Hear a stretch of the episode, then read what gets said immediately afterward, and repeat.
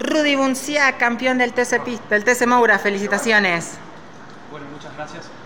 Acá recuperando un poquito abajo el aire. Eh, en realidad que estuvo duro, hacía mucho calor. Es más, siento que se me quemó el talón, imagínate. Pero bueno, contento. Mejor que este resultado imposible, así que a seguir trabajando la carrera. Se trabajó todo el año, una carrera final en la que por ahí no se lució, pero que conseguiste los puntos necesarios para lograr el campeonato. Por supuesto, esa era la idea, se logró y bueno, para adelante y seguir trabajando para lo que resta. Tenemos el campeonato y casi arriba del. Entonces confirmás que ya haces el 2023 TC Pista y 2024 ya estás pensando en ascender al turismo carretera. Correcto, ese es el objetivo y ese es el trabajo que vamos a encaminar. Gracias, Rudy Buncia, campeón del TC Mouras.